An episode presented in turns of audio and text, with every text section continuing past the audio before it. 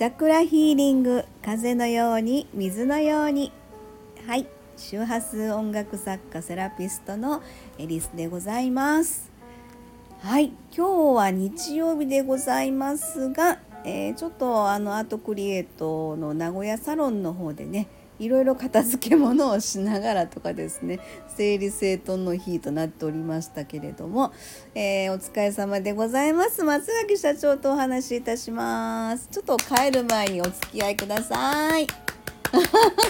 はい松垣でございます。よろしくお願いします。ます。はい、疲れすぎてちょっとテンションおかしいです。なるほどそうですよね、はいはい、そんなわけでですね、まあ、あのアートクリエイトここのねサロンではあのいろいろクライアントさん来ていただきながらいろんなセッションやったりとかね、うん、施術も含めて、まあ、癒しの場ということでやっておりますけれども、まあ、あの一応物品とかもね CD も一応販売もさせていただいてたりとか物,、品。物販。物販？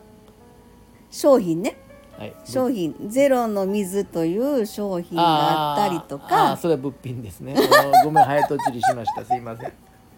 何ですか、えー、えー、物品を売ることのことを言ってるんかと思って勘違いしました。すいません。いえいえもうもうお疲れモードやからはい、はい、でまあ今日の、あのー、整理整頓の日というのがねそうですね。一応いろいろそのゼロの水という商品も扱っていますよということで、はい、まあそれの一日まあ整理したりとか、えー、お客様がねもっとくつろぎやすいような場場作りというかそんなところを目指しながら今日一日なんかそんな感じでねそうですね。わさわさやってました。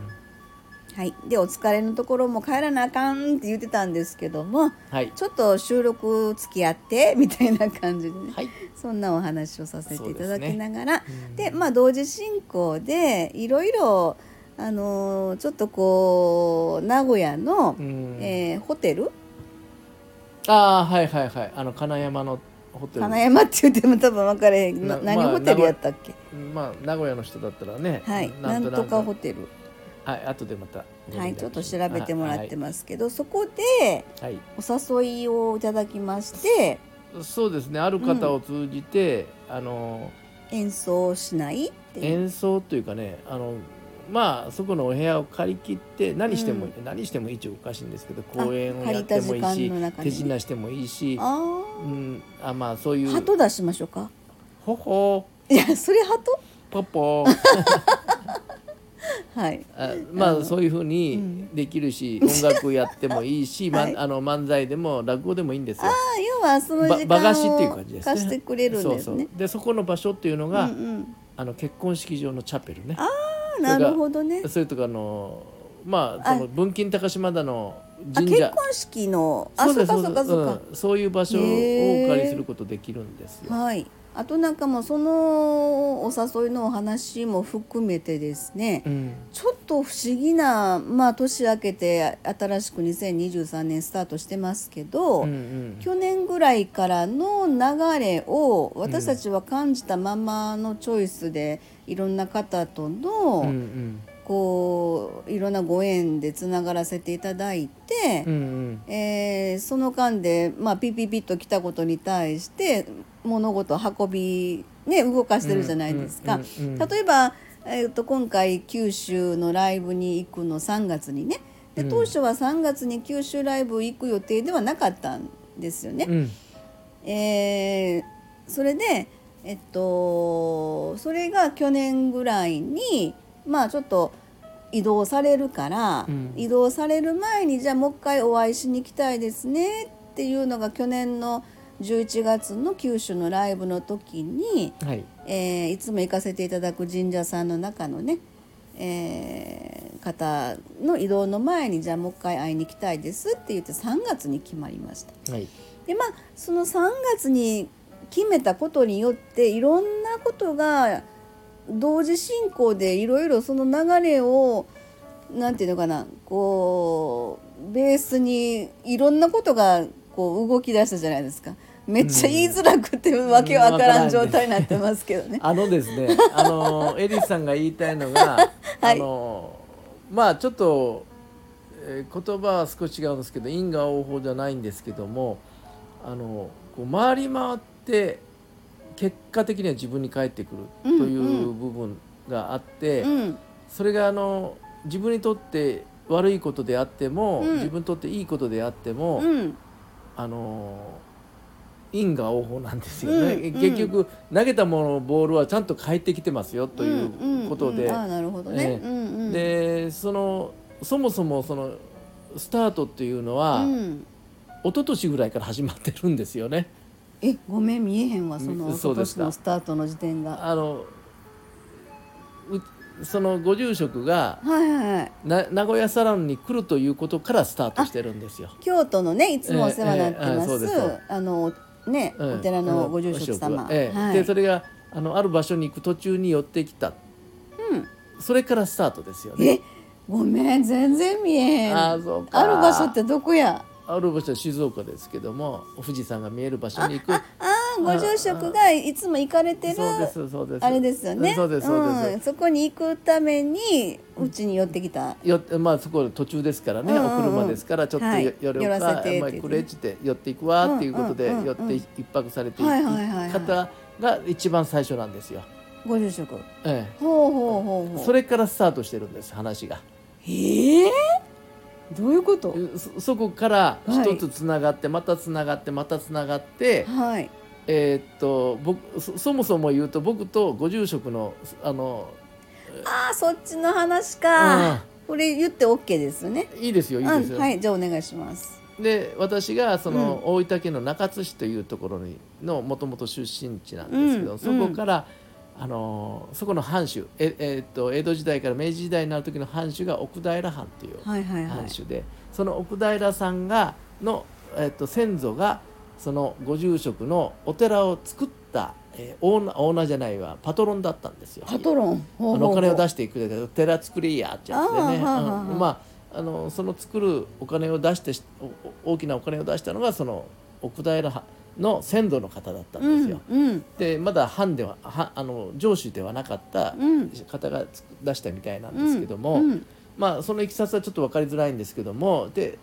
でそこで僕らが初めて頼もうと言ってここでやらしてよとからあのご住職との仲あのつながりがあるわけじゃないですか。そ そこまで遡るんやすごいですね。一番最初ね、うん、ご住職との出会いのきっかけですよね。そうですそこのまあ京都のお寺さんのご住職はインターネットの中でまあ松垣さんが、うん、あの周波数音楽がなどっかお寺さんでできないかなっていうところから始まって、はい、でどうやらそこのあの今付き合ってる、えご住職のところはヨガをやってらっしゃると、うん、ヨガをやってらっしゃるので話の内容によれば周波数音楽っていうのを理解していただけて、うん、なんかそこでできないかなっていうことで頼もうと。そうですそうです。あのアポも何もなしで頼もうと言ったんですいきなりね、うん、あの訪問していくのはぶしつけな話なんですけども、はい、2時間かかりますけどよろしいですかってじっくり聞こうということで 行かせていただいたわけですね。はいそうでした、びっくりしましたね。はいよろしいですか？ということで、うん、あのあの作法の間違いないように私一生懸命昔を思い出しながらやりましてあのやお話をさせていただいたんですけどもまあ、はい、それはことの始まりなんですよね。うんうんうん、まあそれからいろいろ出会いのね、うん、あのあの出会いがあって何回かあの、えー、奉納させていただいてるんですけども。はい。そこはそこなんですよ、うん、そそこまでの話で第一段階が終わっていって、うんうん、次のステップに入って、はいはい、であのうちの方にこう来られてから次のステップ入ってきてるわけですよ。はい、で次のステップはあのそのご住職が旅に出たい。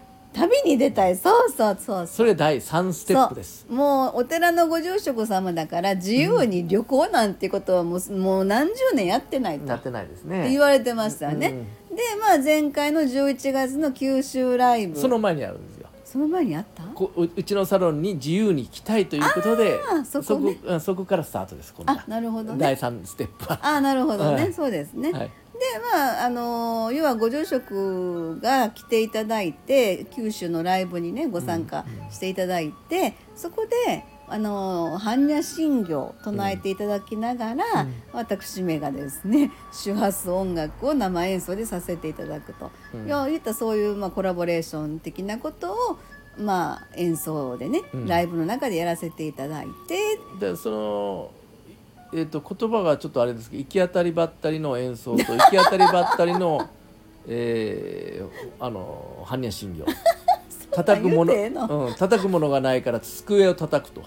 あの要は旅行やからね、うんまさかそんな風にやる予定ではなかったんですよ。まあ、一応僕らはお仕事で行ってるんですけど。私たちはね、うんでもご住職はあの自由時間のつもりで、うん。じゃあアートクレットさんに同行させてほしいみたいな感じで。そうですね。ででもご住職の目的はその奥平藩のあれでしょ？そうですどっちかって言ったら。中津城を見に行きたいうんうんうんうんそれでじゃああのちょっとライブでね、うもしよかったらって言ってあのお願いしたわけでですね。一日空きを僕ら作りまして、うん。その日にご案内させてもらって、はい。一緒に回っていってああの中津城？中津城回うんって、うんあの一万円札の方にお会いして一万円札の方？福沢諭吉さんにお会いして、あそうだそうだそうだ、ええそしてそのままうん。熊本の方に八女の方ですね、はい。福岡の方に向かって行ったんですけども、うん。それも地道をずっと走りながら行って、うん、そうだそうだ、ええうん。でそこから旅が始まってきて、うん次の、うん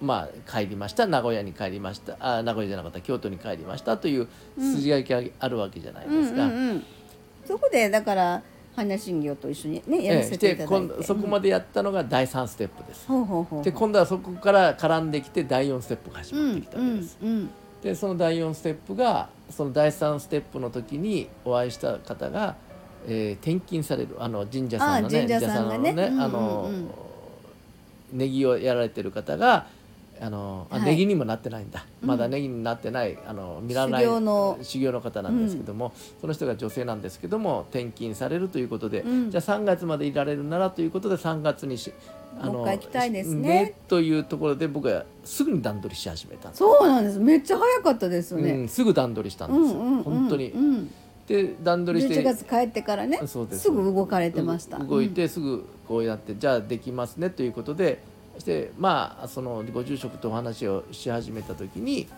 3月の後半だったら動けますよって言ったら3月後半にそこに行く予定ですからそれに合わせましょうということになってうん。うんまあこれは偶然。そうですよね、うん本当偶然だったねんですけども。3月の後半だったらって言ってたのに結局3月1日から私ら九州に入るような流れなんだけども、うん。まあこ今回ねまた一緒に来ていたあだけるような後半はダメだったんですよ。あ後半がダメだったんですね。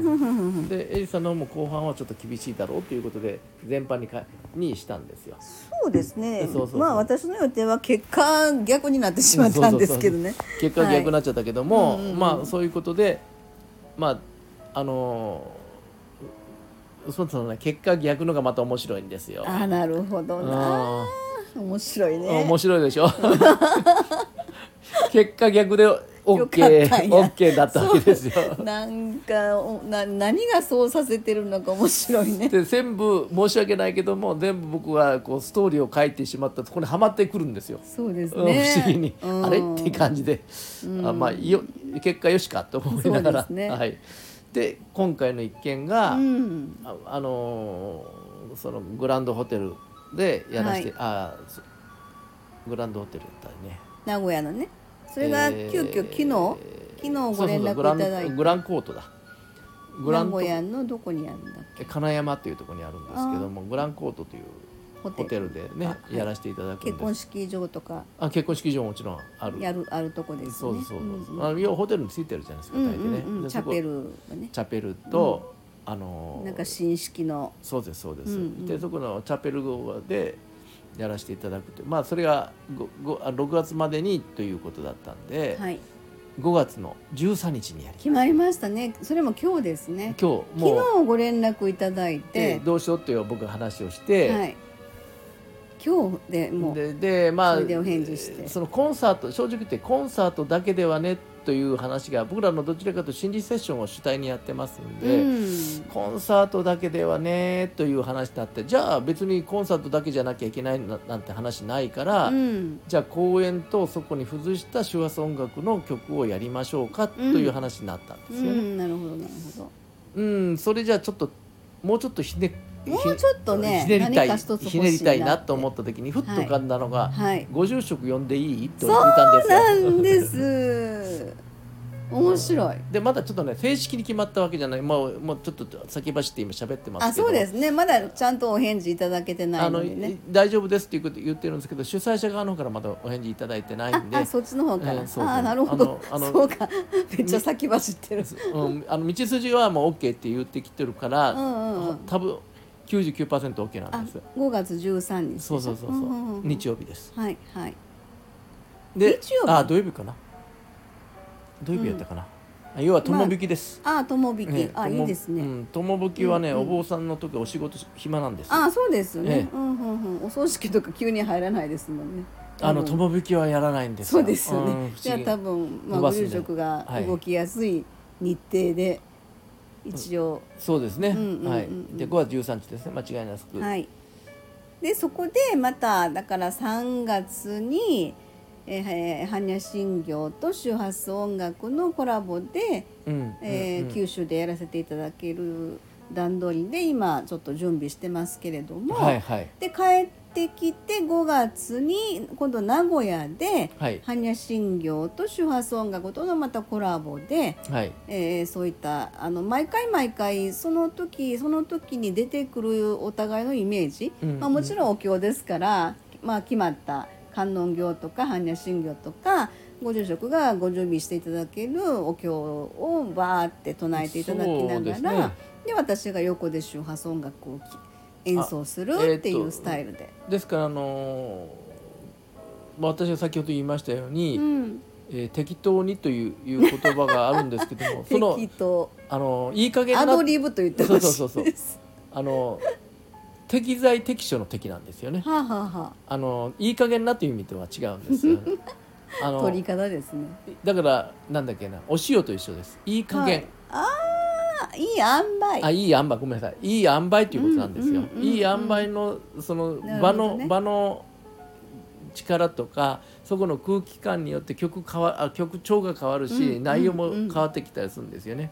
それにご住職のその般若心経もですね。大きく変わってくるし、うん、それもだからね、うん。私が言いたかったのはねどこからつながってるかわからないけど、うん。全部つながってるんですよ。今思えば。そうですそうそうねでそれも全部こう意図されたかのような導かれたかのようなうまいことうまいこと全部つながっていって、うん。であのしばらくねそのつながってなかった方から前一緒に仕事してた人なんですけど、うんうんうんその久しぶりにその方から「エリスさんに演奏どうかな?」ってでお声かけいただいて、その前にもね実は一回お声掛けいただいてるけども、うんあのちょっと私の都合がどうしても取れなくていけなかったんですけども、うんうんそれもキンキンにお会いしちゃったあのすぐありますよということはあであでそれちょっと無理ですという話でお断りしとったんですけども、はいはいはい気にはなってたん。ですよねあそう。いうことですね。うん。で今回そのお話をいただいて、うんうんああそういうまた話までしていただいてということでね、うんうんうんそうですね。えそうそうそうそう。なんか面白いなってすごく思うのは、うん。あのーいろんな、まあ、YouTube とか私好きで結構見るんですけど、うん。いろんなその占い師さんとか霊能者さんとか、うん。あのーお寺のご住職さんとかいろいろ見させてもらってる中うんで、今年は成長の年だと。はいはい。わかるわかる。言っていらっしゃる方が多いみたいな感じ、ただその成長の年だと言っても自分の姿勢がやっぱりすごく大事だって。あのーなあのもうエリさんもうもうえ？よくよよく分かってるしエリさんも、はい。その僕によく言ってる言葉なんなのかバランスっていうことがあるんですけどで成長というのは、うん。大きく伸びるという感覚はあるかもしれません、うんうん大きく伸びるためにはどうするか、うん。伸びるっていうかこう到達するためにどうするかというと、うん。いっぺんしゃがみ込むんですよ。しゃがみ込んでね、ええ。ぐっとあのそのしゃがみ込むのもエネルギー的にはまあなんていうかぐっと溜め込まなきゃいうけない、うんうんうんでその溜め込み方がせせずに成長しようと思ったら、うん。うんいい加減のところで終わっちゃうんですよ。ああいい加減いいそれはいい塩梅ですか？えいい塩梅じゃない方です。今度今度は違います。そうですか、うん。加減が悪い方です。あなるほどね。うん。はい。悪い加減のとこで、うんうんうん。あのこう、うん。要はジャンプ力が足りなくなっちゃうんですよね。そうですね、うん。要はだから何事もあのー陰陽というのか、うん。あのやっぱりこう原因と結果なのでその陰陰陽の陰というかその深く深み深く沈んでるのが去年の流れから来るものがこ今年の当初の方にいっぺんにポンとジャンプしていく。でじゅこの1月から入って深く沈んでいってる状態だったらうん年末かうんうんうん10月ぐらいから大きくジャンプできる。そうですね、ええでそこの中で、うんあのーあるのがこうなんて言うんだろう、えーま、わ私にはいつも悪いことばっかり起きるというふうな意識の方が強くなりすぎると、ジャンプすることを忘れちゃうんですよ。うんうんうんうんうんうんでうん逆もしかりね逆もしかりです。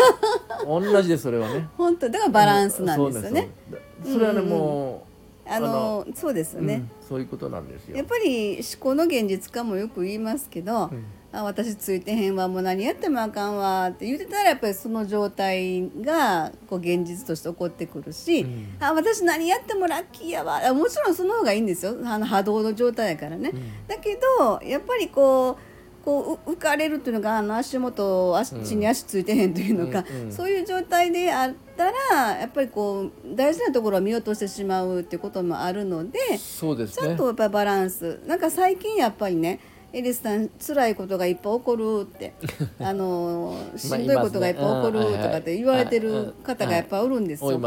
うん、であのーだからそこに対してそれをスルーするんじゃなくて向き合うタイミングやっていうこともあるので,、うん。でそこに向き合えるかスルーするかによって今年が成長の年になるかどうかっていうところに、うん、結局向かっていくことなんだろうなっていうふうに感じるんですスル。ーをするっていうのは、うん。あのーどういうかな。立ち向かってあのこう戦えって言ってるわけじゃなくて、うんうん、あのなかったことにしようとあか、なるほどね。うんここから逸脱しようとか、うんいろいろあるわけですよ、スルーの仕方だってもね。ですねうんうん先ほど言いましたけども、うん起きてる事事象とかいう格好とかいうのはいい悪いをご自身が決めればいい話なんですけども、はいうんうんうんその中におけるエネルギーとかいう部分はな何一つ変わってない。そうですよえね。ーその何一つ変わってないのに自分の判断で、えーこれはいいんだとかこれが悪いんだとかいう意識をを持つことが、あのほ方向性を間違えるというかな方向ちょっと違った方に飛んでいってしまう可能性だってあるわけで,、そこがね、あのーこういう僕らのセッションやっているとう、ん、と思う方もおられるんですよ実は。うん、どういうこと？うんって。あのーあなんて言うんだろうな。例えば親御さんにうんうん。こういろんな話をこうやってきた時に、うんひしがい打ちひしがれる状態になってきてどうしたらいいんだとかいう状態だからそれはうんもう本人にとってはすごいマイナスのの中のこう格好になるわけじゃないですかうんうん。かんあの感覚的にえ子供さんのこと？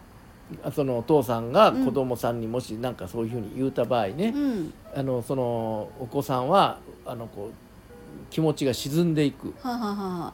それとか、まあ、例えば学校の教育でもいいじゃないですか、うんあのうんそういう教育の中でわーっとお父さんなりお母さんなりで言われたとするじゃないですか。うん。うんだだけど自分の意図としないことだったりとかしした場合、ん子供はやっぱりぐーっと下がっていくわけじゃないですか。はそれがあ否定されたような感じ。でそうそうそうそうそうねそれが年齢がわ、若くなればなるほどインナーチャイルドになったりするわけで、うんまあそれぐらいになるかどうかわかんないですけども、うんうんインナーチャイルドになってくるネタにもなってくるわけじゃないですか。うんうんうんそこ環境でね。うん、そうそうでその後ジャンプをするかどうかっていうのは、その時の自分の状況だったりするわけなんですよ、うんうんついこの間来た方もやっぱり自分の中にインナーチャイルドを持ってることも気づいて自分でうん 外しに行ったと。うんうん。で彼あ、まあ、男性なんですけども、彼からお礼を言われたんですよね。お礼を言われた。なるほど。僕何もしてませんよっていう話、うんうんでもここに来なかったら気がついてませんでした。ああ言われてましたね。ええうんうんうん。でそれが彼の中のエネルギーをバランスを取りに行った。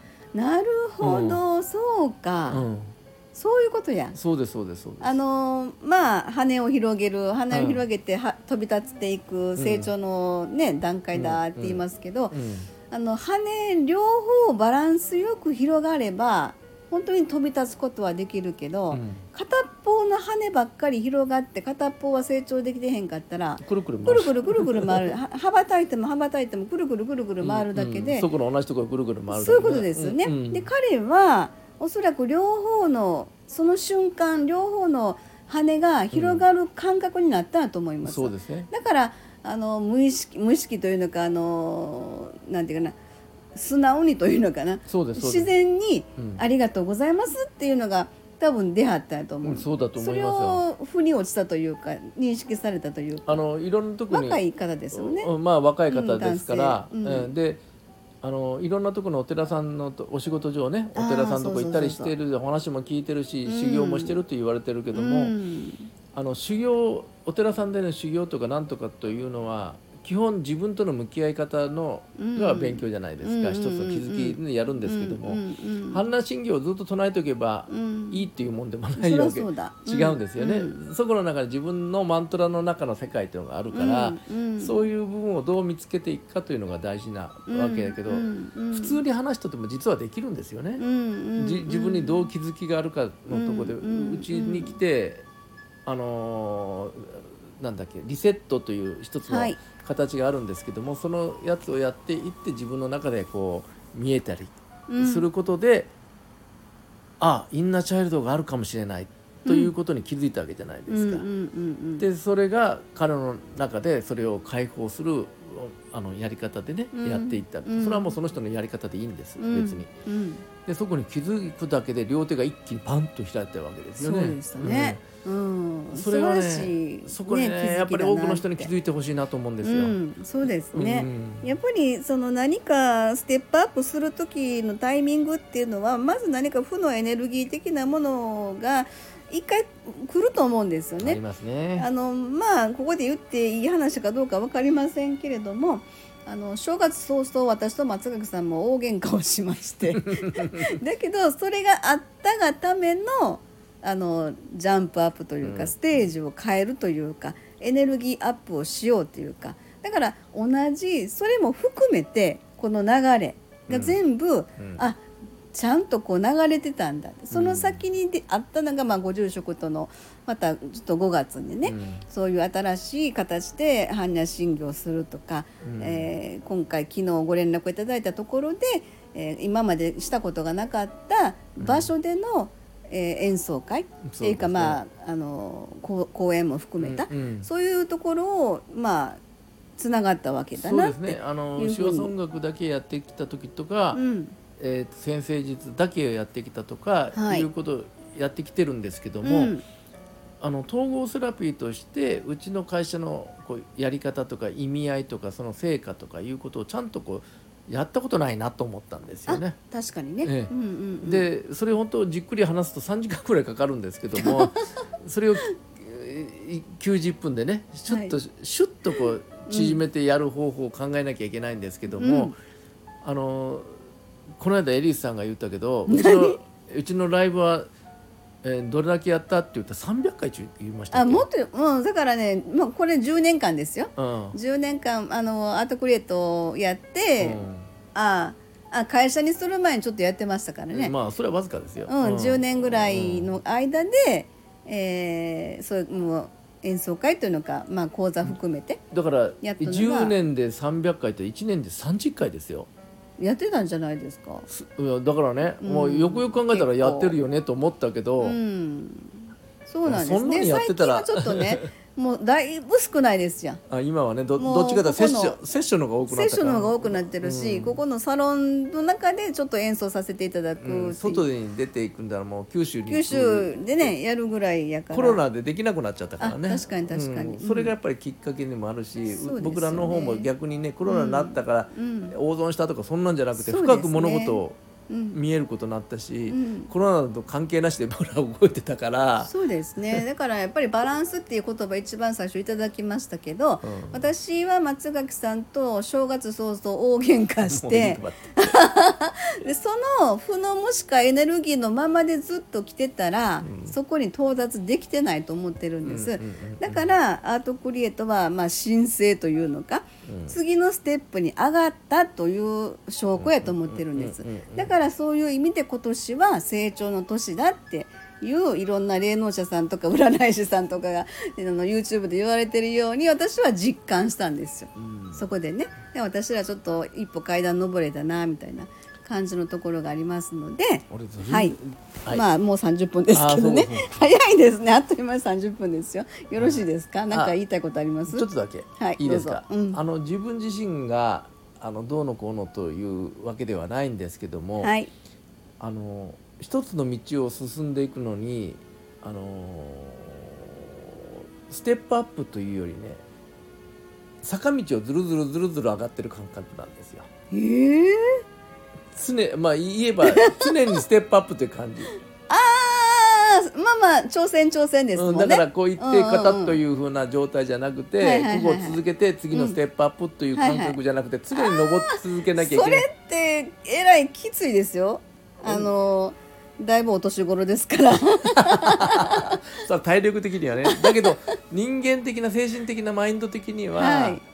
楽なのよ、あ楽なの？楽ですその方が。それ楽です。めっちゃそれってあのスパルタじゃなくて。いやそれがね 一番最初の頃は急坂なんですよ。はい。ところがもうあと僕20年もこの世にいるとはちょっと思えないんで、そうですか？うん、まあ20年が限界だと思って。だからそうなったらね、うん。結構緩やかな坂なんですよ。はあはあマインド的に、なるほどね。うん、体力的には逆に大大坂登るんですけども、うん。マインド的には緩やかだからこの前も前景が見えるんですよ、常にこう上り坂なんでしょ今。うん、だから昔は若かったから登り坂が苦しいもう、うん。吐きそうなぐらい苦しいな世界だったのが今上の方に行っちゃったもんだから前景が見えるようになってゆっくり歩けるようになったんですよ。そっか多少上がってるけれども、うんうん、割と見見晴らしは良くなってる感じそうですね。うちの駐車場に登っていくみたいなイメージです。あれ結構きついですよ。まあだけど最近楽なんで すさすが歩く本当。うん慣れてきたせいか、へえ。まあ、あれぐらいの坂道なんですよ。うんうんうん。なるほどですね、うん、矢事からここに来る坂道じゃないんですよ。ああまあちょっと言ってもわからないと思いますけどかなりきついですからね。うんうんうん。そういうことなんですね。そうですそうです。はい。じゃあまああの緩やかに、うん。あの足腰鍛えながらそうそうそうえっちらおちら。だからエリさんまだ若いから登っていきたい。登り登り坂は一点登って休んでこう来るかもしれんけど僕はちゃっちゃちゃっちゃら歩いてるんですよ。ああそうなんですね。はいわかりました。じゃあそんなんでね今年もいろんな新しいことを挑戦しながらはい。やっていきたいと思いますので、はい、はい長くなりました。最近いつも長くてすいません。5月にお会いできたらと思いますんで、名古屋の近く名古屋ね、はいぜひぜひ近い方。東京からでも大阪からでもぜひ来ていはいただければ、あの般若心経と周波数音楽のコラボレーションでね。あまだね決定したわけじゃありあそうませんか。かそうかそうか、はいはいはい。そうですね。まあ構想ですあのー中ですそうですね。あの決まったらまたねちゃんとお伝えできれば、うん決まった。え？いや今がわかんない、はい。